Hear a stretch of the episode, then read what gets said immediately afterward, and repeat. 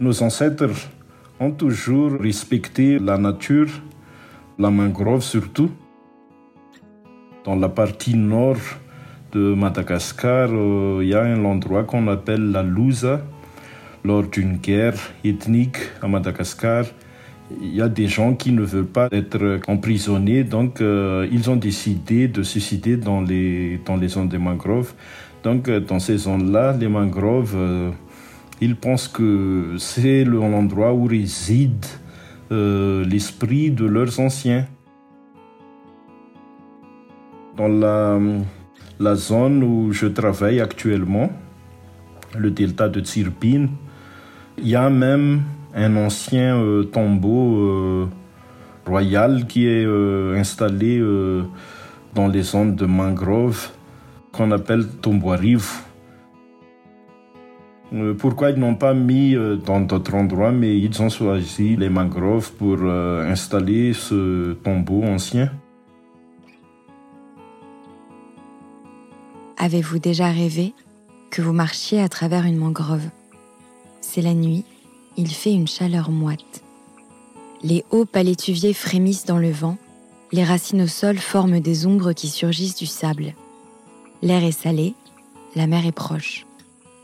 Si vous tendez l'oreille, peut-être entendrez-vous un lémurien propithèque passer de branche en branche, ou le cliquetis léger des pattes d'un crabe qui glisse entre les rochers.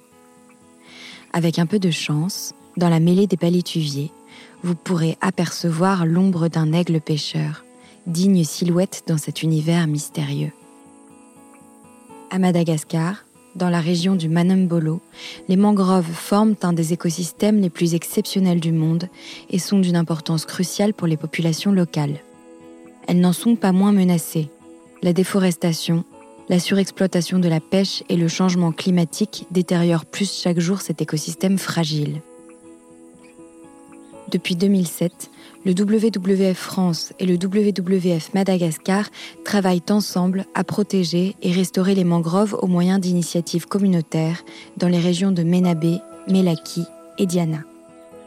Aujourd'hui, un épisode entre forêt et océan, entouré de palétuviers, crabes et lémuriens, de propagules et vava au cœur de l'univers mystérieux des mangroves de Madagascar. Une visite en compagnie de Danik Randriamanantena, responsable des paysages classés en zone prioritaire pour le WWF Madagascar, et de Marielle Chaumien, responsable du pôle Relations Médias au WWF France. L'effet Panda, c'est le podcast où l'on rejoint l'engagement des acteurs sur le terrain où l'on part en exploration de la nature sauvage que l'on s'attache chaque jour à protéger. L'effet Panda, un podcast WWF.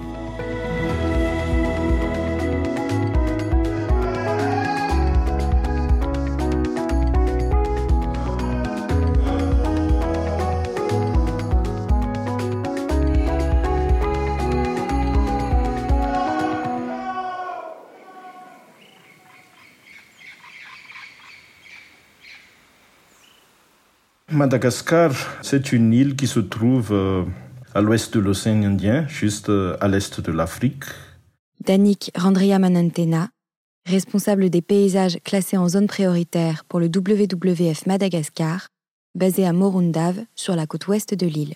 Madagascar, c'est un pays euh, réputé pour sa biodiversité.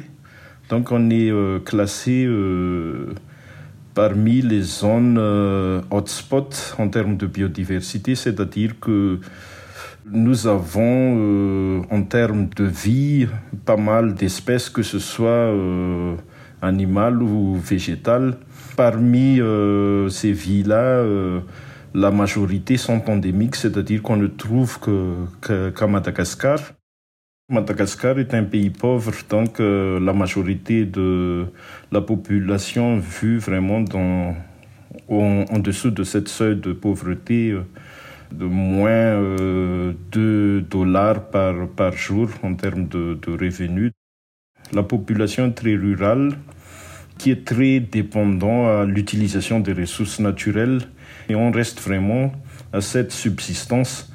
Donc il y a un lien fort entre la population et l'exploitation des, ressources. Ces populations-là qui vivent autour de ces ressources-là, la majorité des cas, ils les exploitent suivant leur façon, donc sans tenir compte vraiment de, de la durabilité. Le lien pauvreté-exploitation des ressources naturelles est d'autant plus risqué dans des zones dont l'écosystème est fragile, comme les mangroves. Les mangroves sont un écosystème tropical parmi les plus méconnus de la planète. Ces forêts ne ressemblent à aucune autre.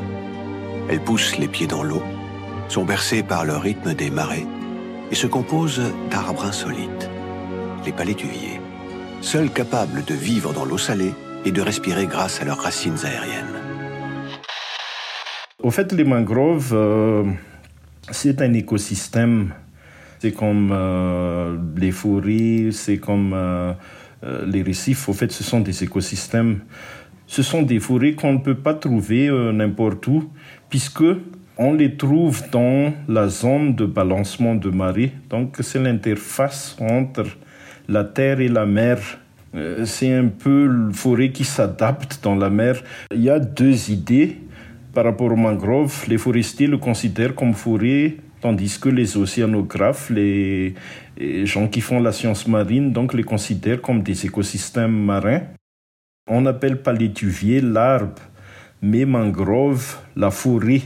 Tu peux, pas, tu peux uniquement les trouver dans cette zone de balancement de marée, cette zone là où il y a euh, la mer, il y a l'eau douce qui se mélange. Déjà, à première vue, les mangroves, c'est euh, une zone euh, peu confortable. Donc, tu marches dans, dans la boue, dans l'eau, ça dépend des marées. Il y a les moustiques dedans. Euh, des fois, il y a des odeurs aussi de, des feuilles mortes qui, euh, qui se pétrifient. Euh, donc, tu as la sensation d'être dans un endroit un peu, un peu bizarre. Par contre, pour des gens qui apprécient vraiment la nature, qui apprécient le paysage, qui apprécient la beauté de la nature, donc la mangrove, les mangroves offrent vraiment quelque chose de, je dirais, magique. Tout est vert. Euh, tu peux euh, balader par exemple en pirogue, en bateau ou en kayak dedans, dans les chenaux, des mangroves, euh, voir les oiseaux ou bien ou seulement entendre les oiseaux, tous les bruits. C'est quelque chose, je dirais, de magique.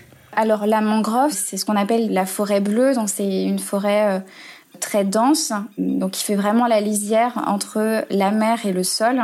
Marielle Chaumien, responsable du pôle Relations Médias au WWF France. C'est vraiment comme des racines entremêlées. Euh, on navigue dans la mangrove à bord de bateaux qui sont des, pirogues, donc euh, très plates, conduites par une personne qui a une grande perche, donc qui, pousse dans, dans la vase pour nous faire euh, pour nous faire avancer. Donc c'est très calme. Donc il y a beaucoup de bruit d'insectes. Enfin, tu entends, c'est une ambiance assez particulière. Bon, nous, on est tombé au hasard de, nos balades dans la mangrove sur un bateau de, enfin, ils nous ont dit de flibustiers, donc euh, de pirates, quoi, donc qui passait à travers les mangroves. Donc là, c'est juste pour illustrer ce, cette ambiance assez particulière. Donc voilà, la mangrove, c'est ça, hein. c'est vraiment une petite forêt qui fait ce lien entre la mer et le sol, c'est un endroit où euh, les, poissons euh, se, nourrissent, euh, se réfugient, donc qui est hyper importante pour les communautés. Il y a pas mal d'espèces endémiques de Madagascar qu'on ne trouve que dans les mangroves. Par exemple, l'aigle pêcheur de Madagascar, qui est une espèce, je dirais, rare et très emblématique. L'ankwai, voilà le nom local.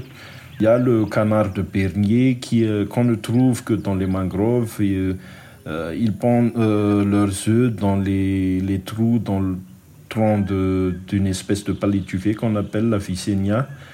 Il y a pas mal d'oiseaux, l'ibis sacré de Madagascar, qu'on ne trouve que dans les zones des mangroves. On peut trouver euh, beaucoup d'espèces de poissons, de crabes, de crevettes. il y a même certaines espèces de, requins qui se trouvent dans les mangroves, surtout les requins assis On appelle ici, par exemple, Vava. Vava, c'est le, les requins à temps de scie. On y trouve aussi, mais c'est moins normal, des propithèques couronnés, lémuriens emblématiques de Madagascar. Ces dernières années, à cause du déboisement intensif de l'île, les populations de propithèques se sont réfugiées dans les mangroves. Considérés comme des esprits, leur présence ici ajoute à la magie du lieu. Nous sommes ici dans une aire protégée. C'est un site particulier parce qu'il héberge en quelque sorte la dernière grande population de propithèques couronnés. Et les propithèques sont en réalité considérés comme étant une incarnation des ancêtres. Donc à ce titre, on est dans un lieu extraordinaire parce qu'il y a traditionnellement une culture de conservation. Là, on entend le, cri d'alerte du propithèque. C'est une espèce d'éternuement, un, petit, un cri un peu explosif. C'est sans doute lié à notre présence ici. D'autres répondent en faisant un son plus, plus doux. Entre terre et eau, au cœur de la forêt dense, les mangroves sont un refuge pour de nombreuses espèces, un endroit où elles viennent se reproduire et se nourrir. Les mangroves, c'est vraiment des écosystèmes euh, qui sont euh, uniques et qui permettent aux poissons et à d'autres invertébrés de se nourrir et de se reproduire. Donc en détruisant les mangroves, ce qu'on constate, c'est que du coup, les, les, poissons se font euh, de plus en plus rares, ce qui pose un vrai problème pour euh, les communautés locales qui dépendent de cette ressource première pour se nourrir et pour euh, survivre. Donc du coup, on a vraiment constaté, et c'est vraiment ce que les échanges qu'on a menés avec les pêcheurs ont fait ressortir, c'est que voilà, il y a une vraie prise de conscience de leur part de se dire quand je détruis les mangroves, il n'y a pas seulement un problème vraiment environnemental, il y a un problème économique pour moi, puisque du coup, je, ne retrouve pas, euh, je ne peux plus pêcher autant que j'en aurais besoin. Les gens respectent les mangroves, ça c'est culturel, c'est pour leur survie aussi, puisque les mangroves, depuis longtemps, depuis nos ancêtres, donc euh, les gens considère les mangroves comme euh, des endroits où euh, on peut trouver euh, quelque chose à manger, quoi.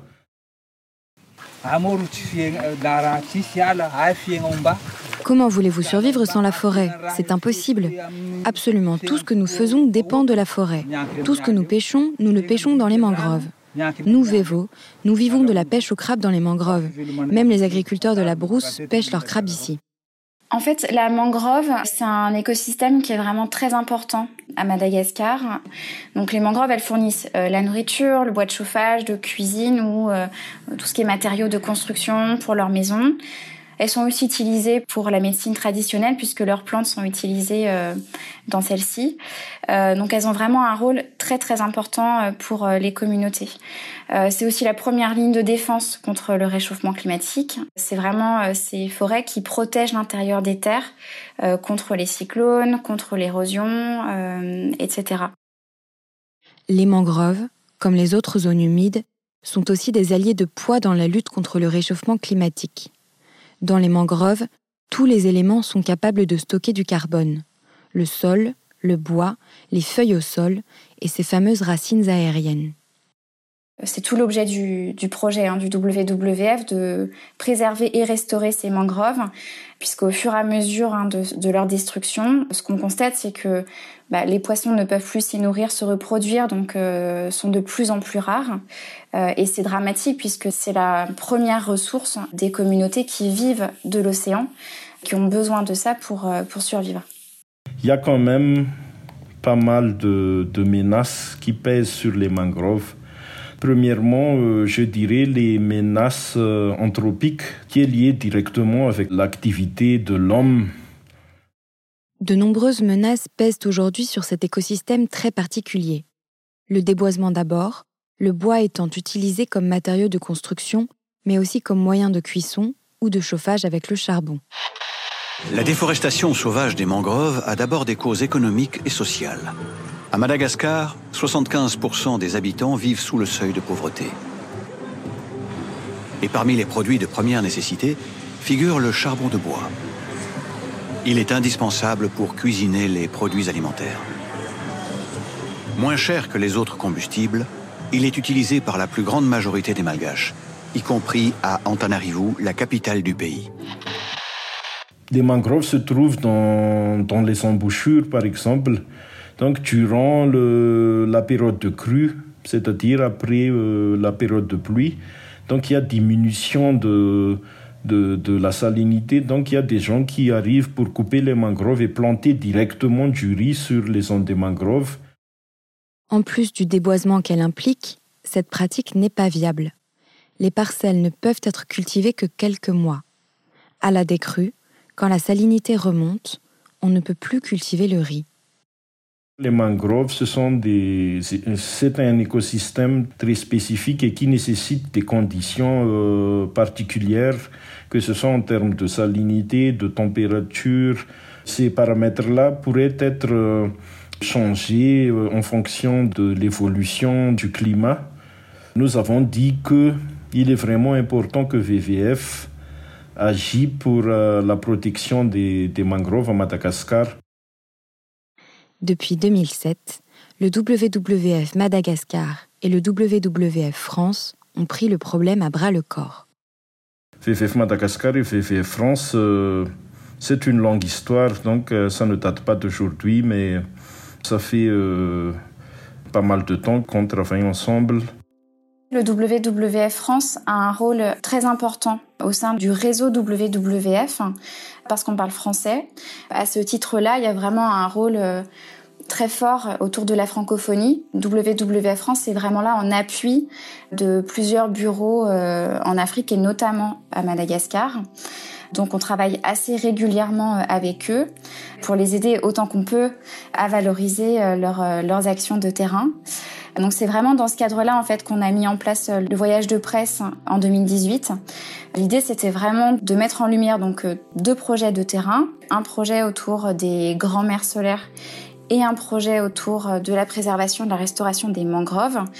Projet qu'on mène euh, depuis 2015 sur le terrain avec le soutien de l'Agence française de développement.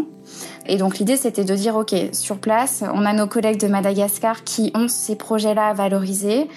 Nous, WWF France, on a une force de frappe qui est beaucoup plus importante. On a les moyens d'emmener des journalistes sur le terrain, et notamment des journalistes qui peuvent avoir un écho national, voire international.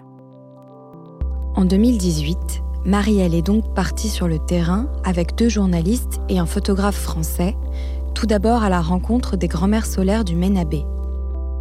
Est-ce que vous vous souvenez de l'épisode 8 dans la saison 1, quand Voyrana nous racontait leur histoire?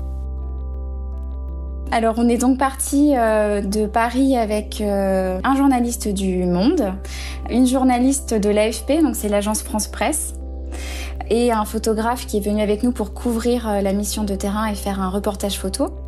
L'arrivée euh, dans la capitale, euh, c'est très chaud, c'est très vivant. Voilà, donc on est arrivé chargé comme des mules avec nos sacs à dos pleins à craquer puisqu'on est venu avec plein de matériel, avec bah, tout ce qu'il faut. C'est assez marrant le décalage d'ailleurs quand on arrive après dans les villages parce qu'on est vraiment hyper équipé. Donc euh, voilà, on a fait une escale très très courte dans, la capitale, le temps d'atterrir et de rencontrer euh, la directrice du WWF Madagascar. Et euh, très vite, on est parti dans les terres, donc avec un deuxième vol intérieur, parce qu'à Madagascar, c'est très grand et le transport est vraiment c'est compliqué, quoi. Il faut vraiment faire beaucoup de chemin pour traverser un petit espace. On a commencé par euh, un premier village hein, qui s'appelle Mbakivao, qui est euh, le village. Euh, on avait rendez-vous avec les grands-mères solaires. Donc les grands-mères solaires, sont ces femmes qui, dans les villages, sont formées comme des ingénieurs solaires, formées à, à, la mise en place, au suivi de petites lanternes et de petits panneaux solaires. Donc voilà, on a débarqué de notre bateau avec euh, bah, le village qui était rassemblé sur la plage, avec euh, bon, la musique, euh, les danses traditionnelles. Donc on était vraiment sur une arrivée assez spectaculaire, sincèrement. moi, je m'attendais pas à ça. Et puis, une réception par le chef du village qui est vraiment venu nous chercher, nous a accueillis avec sa communauté. On a eu l'occasion chacun de se présenter, autant les journalistes euh, que moi. Euh, et c'était hyper important hein, de se présenter à eux et de dire euh, voilà, on vient de loin, mais on vient pour vous. ce qu'on veut, c'est comprendre ce que vous faites.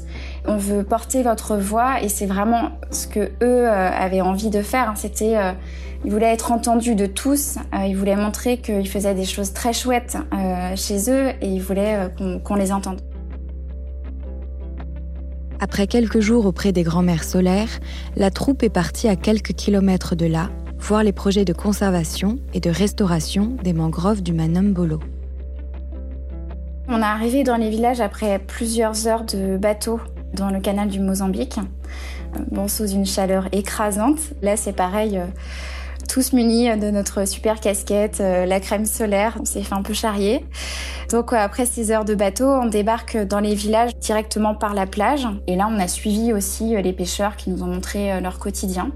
On a eu l'occasion d'échanger avec Irène, une jeune femme de 25 ans qui était enceinte moi, je pense, euh, de neuf mois, qui, est arrivé au bout du bout, et donc qui nous a parlé de sa manière de pêcher euh, et qui nous a raconté, voilà, comment est-ce que le WWF euh, lui a présenté le projet de terrain, l'a sensibilisé au rôle des mangroves, et nous a présenté tout son équipement de pêche qui lui avait été fourni par le WWF. La clé, dans ce projet, réside dans l'engagement des communautés locales, unies pour conserver et restaurer les mangroves on essaie de les protéger, c'est-à-dire les mangroves restants, on essaie de les protéger avec les communautés. Une collaboration très ouverte, essayer de les engager, de les motiver pour que ces communautés-là soient le, premier responsable des mangroves. Ça, c'est vraiment intéressant puisque à Madagascar, vu euh, l'insuffisance des infrastructures, le manque de moyens de, de la part de l'administration, il est vraiment euh, crucial d'impliquer les communautés locales qui vivent euh, autour des mangroves dans le, la gestion des mangroves. C'est un processus, donc c'est pas que VVF dit vous devrez faire ça et ils vont faire ça, mais euh, il y a une concertation. Donc ça, c'est quelque chose qu'on fait euh, suivant leur consentement. Agir pour les mangroves, cela passe par la restauration, la conservation et la sensibilisation. Restaurer ce qui a été dégradé, conserver ce qu'il reste à protéger, sensibiliser pour éviter toute dégradation à venir. Alors, on agit sur le passé, le présent et le futur. On parle vraiment de restauration pour essayer de ramener à l'état initial les mangroves dégradées. Nous, euh, on évalue d'abord l'état d'une zone, euh, je dirais, dégradée. Donc si cette zone-là, euh, la régénération naturelle est là, c'est-à-dire que cette zone pourrait se régénérer naturellement, donc, on le protège directement avec les communautés. Donc, on fait des suivis, on fait des mesures scientifiques pour euh, savoir si euh, la régénération naturelle euh, est OK ou pas. S'il y a une zone qui n'arrive pas à se régénérer naturellement, c'est là que on entre dans ce qu'on appelle en jargon technique restauration active.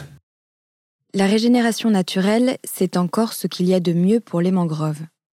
Si cela ne va pas assez vite, on peut donner un petit coup de pouce en plantant des propagules de palétuvier.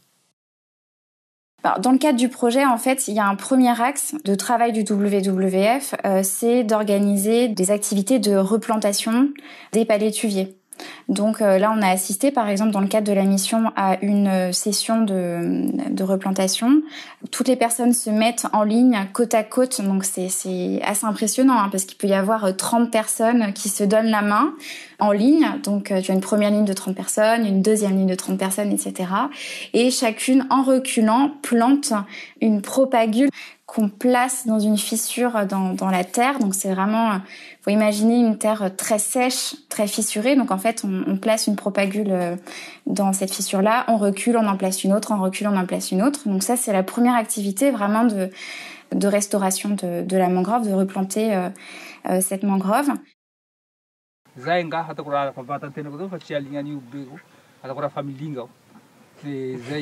Voilà pourquoi c'est important. Vous savez, je me sens déjà vieux, je ne ferai pas de vieux os. On doit s'occuper des mangroves aujourd'hui pour nos petits-enfants. Nous sommes vraiment contents de ce projet de restauration dans nos mangroves. On se fichait un peu de l'importance des mangroves ici chez nous. Elles ont été intensivement défrichées pendant de nombreuses années. On a peur qu'elles soient entièrement détruites. Mais aujourd'hui, depuis ce projet de restauration des mangroves, les défricheurs de la brousse ou du village de Benentana ont peur de couper notre forêt. Parce que si nous restaurons la forêt, c'est pour la préserver. C'est pas pour qu'on la coupe bêtement comme avant.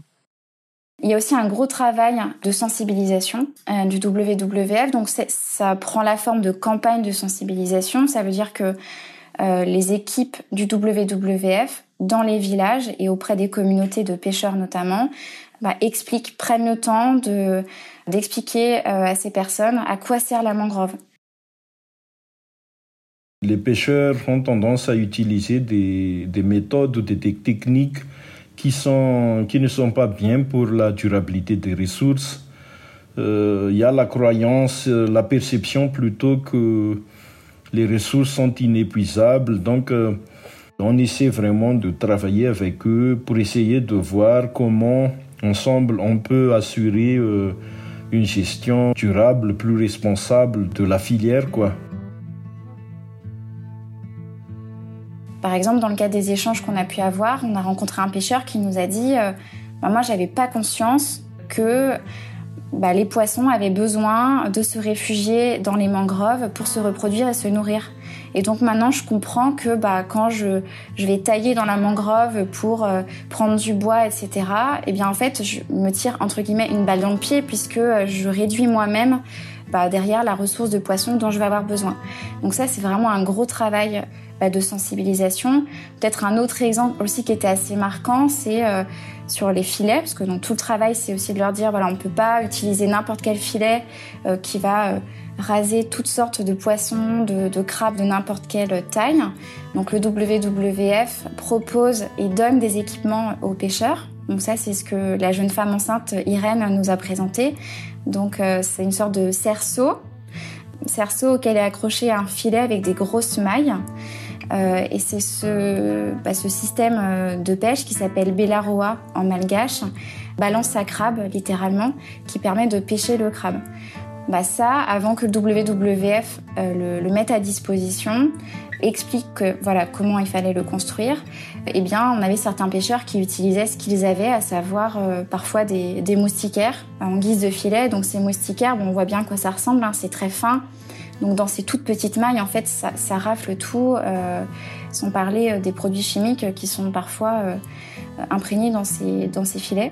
Il y a un travail de sensibilisation, un travail de restauration qui est très important. Et puis la troisième chose que WWF fait, c'est euh, bah, vraiment d'encourager ces pêcheurs euh, à se structurer et à travailler ensemble. Donc plutôt que de pêcher chacun dans leur coin et chacun dans leur coin d'aller proposer euh, le fruit de leur pêche à la vente, c'est vraiment de leur proposer de travailler ensemble. Donc c'est ce qu'on appelle les COBA, donc c'est les communautés locales de base. En gros, c'est euh, comment est-ce qu'on comment est-ce qu'ils peuvent faire pour défendre leurs intérêts parce que du coup, ils travaillent ensemble et ils sont euh, en collectif finalement pour s'en sortir. Ce sont pas des actions isolées puisque les communautés là, ce sont des communautés qui sont vulnérables aussi. Donc euh, on regarde beaucoup aussi euh, les motivations et les alternatives économiques pour ces communautés-là. Donc euh, je peux parler par exemple de développement de l'apiculture dans les mangroves. On développe l'écotourisme communautaire. Donc tout ça dans le but d'améliorer la condition de vie de ces communautés-là. Euh, on travaille beaucoup avec eux aussi sur tout ce qui est accès aux services sociaux, donc euh, l'énergie euh, solaire, tout ce qui est accès à l'eau potable.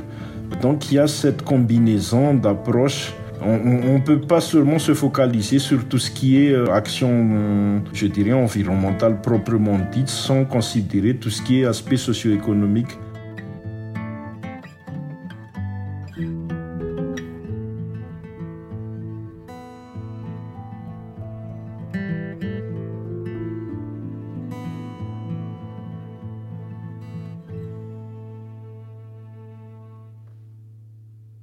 L'objectif du WWF au global, c'est vraiment de protéger l'environnement de manière à ce que ça permette d'offrir des bénéfices socio-économiques aux communautés locales. Les communautés locales, elles sont vraiment au cœur de la protection de l'environnement. Ça, c'est vraiment l'état d'esprit du WWF.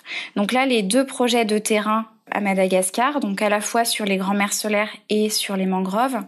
C'est vraiment cette idée-là, c'est d'offrir des bénéfices socio-économiques aux communautés locales. Donc autour de la mangrove, ça a été assez clair dans le cadre des échanges qu'on a pu mener avec euh, plusieurs euh, pêcheurs qui nous ont dit voilà, on a constaté évidemment et c'était pour eux l'objectif euh, premier. Hein. Il faut pas, faut être assez réaliste. C'est, ils vivent dans des conditions d'assez grande pauvreté. Donc euh, l'objectif premier pour eux, c'est vraiment euh, euh, d'avoir les ressources économiques qui leur permettent de vivre. C'est aussi comme ça qu'ils ont reçu le projet WWF. Et puis tous nous ont dit, au-delà de cet angle économique, on a pris conscience du besoin de protéger notre environnement. Ça, c'était hyper c'était hyper touchant en fait hein, de, de, les voir euh, nous en parler et dire bah j'ai compris euh, le cercle vertueux euh, de protéger l'environnement et de me dire que derrière ça profite bah, à moi parce que j'arrive à en retirer une ressource économique puis ça profite à tous derrière. Beaucoup nous ont parlé des générations futures. Là c'est pareil, c'était assez touchant à, à entendre, notamment un pêcheur qui s'appelait Clément Joseph qui nous a dit bah voilà, j'ai compris que euh, détériorer la mangrove, bon, c'était déjà problématique à son échelle parce qu'il voyait les effets de ça et sur la diminution de la pêche. Euh, mais surtout, il nous a dit, je me rends compte que c'est plus possible pour les générations futures. Donc, euh, il fait partie de ceux qui participent aux actions de replantation des propagules. Et ça, c'est très chouette. C'est vraiment une philosophie du WWF. Changement climatique, mais aussi déforestation. Pendant cinq ans, MAM a pratiqué la coupe illégale du bois de mangrove qui sert d'habitat aux crabes et aux poissons. Pendant la haute saison, c'est facile d'attraper des crabes, mais pendant la basse saison, c'est très difficile. Alors il fallait trouver une autre source de revenus. En dehors du village, il y a des gens qui achètent du bois de mangrove pour construire des maisons. À l'époque, je coupais le bois pour le revendre à ces gens. Mam a totalement arrêté la coupe illégale. Aujourd'hui, avec d'autres villageois, il reboise. Dans cette région, 340 hectares de mangroves ont été replantés au cours des six dernières années. Avec les communautés, au fait, euh, ça c'est quelque chose, c'est un long processus. Ça dépend vraiment de votre approche lorsque vous approchez les communautés, puisqu'il faut établir quand même un certain degré de confiance et, tout ça. Des fois, il y a des communautés euh, qui sont vraiment euh, accessibles facilement. Des fois, il y a des communautés qui sont vraiment difficiles. Et moi, si on me demande, je préfère mieux ceux qui sont vraiment compliqués au début, puisque ce sont des gens qui, euh, qui se soucient au fait de ce qui les entoure tout repose sur l'implication des communautés, sur le fait qu'elles se soucient de ce qui les entoure. À Madagascar, engager le système communautaire était une évidence. Ici, le système de communauté a un fondement ancestral et un fonctionnement très organisé. Il y a même une loi qui permet un transfert de gestion des ressources naturelles de l'État vers les communautés. Habilitées par l'État, les communautés ainsi structurées sont appelées COBA ou communautés de base. Les COBA, au fait, euh, ce sont les unités reconnues par cette loi euh, pour que l'État euh, puisse faire le transfert de la gestion des ressources vers les communautés. Les communautés à Madagascar, ça dépend des endroits, mais en général, il y a quand même une certaine organisation sociale et locale qui sont déjà traditionnellement établies.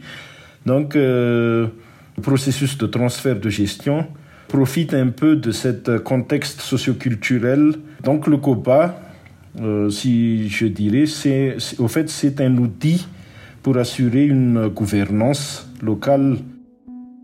Aujourd'hui, ce que Danik veut, c'est un cadrage légal pour la protection des mangroves de façon coordonnée, pour que les COBA soient complètement autonomes dans leur gestion des mangroves. En attendant, les actions pour la protection des mangroves portent déjà leurs fruits. Aujourd'hui, quatre COBA ont été créés, Plus de 8000 hectares de mangroves sont gérés efficacement par les communautés locales et l'accès au marché régional pour les pêcheurs a été renforcé grâce à la formation de trois coopératives. Donc au résultat de cette mission euh, avec quelques journalistes, on a donc plusieurs articles ou reportages qui ont été euh, diffusés euh, dans, les médias français et notamment un reportage dans Le Monde intitulé La mangrove de Madagascar vitale et fragile avec plusieurs passages que moi j'ai trouvé euh, très beaux et qui reflètent bien l'ambiance de cette mission de terrain. Alors, par exemple, sur euh, toute la fin de l'article, Pierre dit, donc Pierre Lepidi, le journaliste, dit À contempler les palétuviers rouges qui poussent à l'embouchure du fleuve, les efforts de restauration semblent déjà porter leurs fruits. Au milieu des hautes vagues qui se forment dans une eau boueuse, un pêcheur regarde les arbres avec un sourire. Dans sa petite pirogue, creusée dans un tronc d'arbre, il paraît serein. Il l'est forcément. Les Vesoendriaca, ou ceux qui affrontent la mer, ne s'aventurent jamais vers le large s'ils sont contrariés ou quand ils ont le cœur lourd. Les solutions existent et très rapidement, ces solutions, elles portent leurs fruits.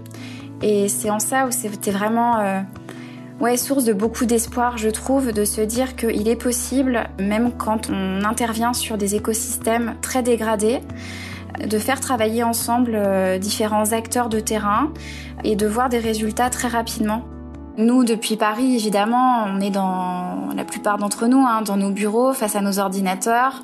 On parle toute la journée de la nécessité de protéger la planète. Euh, et puis en fait là, bah, je me dis, euh, bah, c'est pour ça en fait. Ça, se concrétisait et je me suis dit, bah, c'est évidemment euh, pour ce type de témoignage que euh, je, me lève le matin et que j'y crois, que je travaille et que je, fais mon maximum pour que tout ce qu'on dit, tout ce qu'on fait soit le plus visible dans les médias puisque c'est mon travail. C'est très rare dans une évaluation que qu'on trouve euh, un site où les copains n'arrivent pas vraiment à gérer euh, leurs ressources naturelles grâce à l'effort euh, du ministère, par exemple, ou du VVF d'une manière isolée, mais surtout un effort venant de ces communautés qui se trouvent autour des, des ressources. Pour les mangroves en particulier, il y a vraiment une conscience collective sur l'importance des mangroves par rapport à, leur, euh, à leurs moyens de subsistance et surtout et surtout la capacité et l'opportunité pour les communautés à s'exprimer. Ils sont considérés en tant que responsables de quelque chose. Il y a un certain changement, je veux dire la confiance donc euh, confiance mutuelle entre euh, les communautés et nous déjà. Confiance en soi aussi des communautés, puisque actuellement, beaucoup d'activités de, qui ont été initialement menées ou dirigées ou encadrées par les VVF. Et là, actuellement, ce sont les réseaux ou les fédérations de communautés qui s'en chargent. Euh, des fois, il y a des gens qui pensent que les communautés locales, ce sont les gens qui détruisent les forêts et tout ça. Même si ça se présente, il y a toujours des raisons derrière. Il est vraiment important de comprendre qu'est-ce qui est derrière, qu'est-ce qui est derrière la destruction de la forêt, qu'est-ce qui est, euh, qu'est-ce les amène à faire ça? Donc euh, ça c'est vraiment important sans avoir une a priori que eux, euh, des gens, des migrants, c'est forcément quelqu'un qui, qui va détruire la forêt il est vraiment aussi avoir de l'empathie pour, euh, pour travailler dans la conservation, pour travailler avec les communautés. Donc euh, c'est ça qui va créer tout ce qui est euh, bonne relation, relations humaines avec eux. Ça c'est vraiment important. Je dirais aussi que les communautés, ce sont les premiers alliés qu'il faut considérer dans tout ce qui est conservation dans des pays comme, comme Madagascar. Comme le dit Danik, il ne faut pas voir les communautés locales comme ceux qui détruisent les ressources. Il faut les considérer tels qu'ils sont. Ceux qui vivent au quotidien dans cet environnement, ceux qui en dépendent, ceux qui seront les premiers touchés s'ils venaient à disparaître. On voit dans cet épisode tout ce qui lie les communautés locales à la mangrove. Elles en ont besoin pour se nourrir, se chauffer, travailler, bâtir leurs habitations. elles évoluent tous les jours avec les animaux qui la peuplent, assistent au cycle des crues et des décrues, la sentent peuplée des esprits de leurs ancêtres. Ici, il n'a été question que d'écoute mutuelle et d'empathie entre les acteurs des organisations environnementales et des communautés locales. Il faut redonner confiance aux communautés et leur permettre d'agir par elles-mêmes, avec un cadre légal où elles sont directement responsables de l'environnement qui les entoure. En expliquant l'impact de chaque action, en mettant en place de nouveaux systèmes d'exploitation et en donnant les bons outils, on peut vraiment changer les choses. Et permettre, sans avoir jamais à choisir, de sauver à la fois les mangroves et les hommes. L'effet Panda est un podcast créé par le WWF France, produit par Léozer Studio, réalisé par Chloé Vibo, mixé par Louis Martinez, avec une composition originale de Jonathan Morali. Pour approfondir le sujet ou soutenir le WWF France, rendez-vous sur wwf.fr.